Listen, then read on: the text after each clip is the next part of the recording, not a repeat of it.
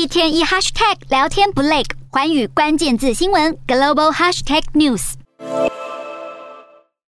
民众推着车在水中吃力缓慢的前行，镜头拉远一看，整条街区都泡在浑浊的泥沙水里。孟加拉东北部与印度的边境区域近日遇上季风风暴肆虐，引发毁灭性洪水，两国有数百万人因此受困。在孟加拉低洼地区，数百万的民众经常遭遇洪水威胁。过去一周不间断的豪雨已经淹没了东北部大片地区，当局派出部队进行搜救，学校也成为避难所，收容住家被淹没的居民。孟加拉官员表示，目前有超过四百万人被洪水所困。其中，希尔赫特地区才在五月底面临二十年来最严峻的洪灾，当地都还没来得及重建，又再遇上另一波猛烈洪水。紧邻的印度阿萨姆省也连续五天降下豪雨，有超过一百八十万人受到影响。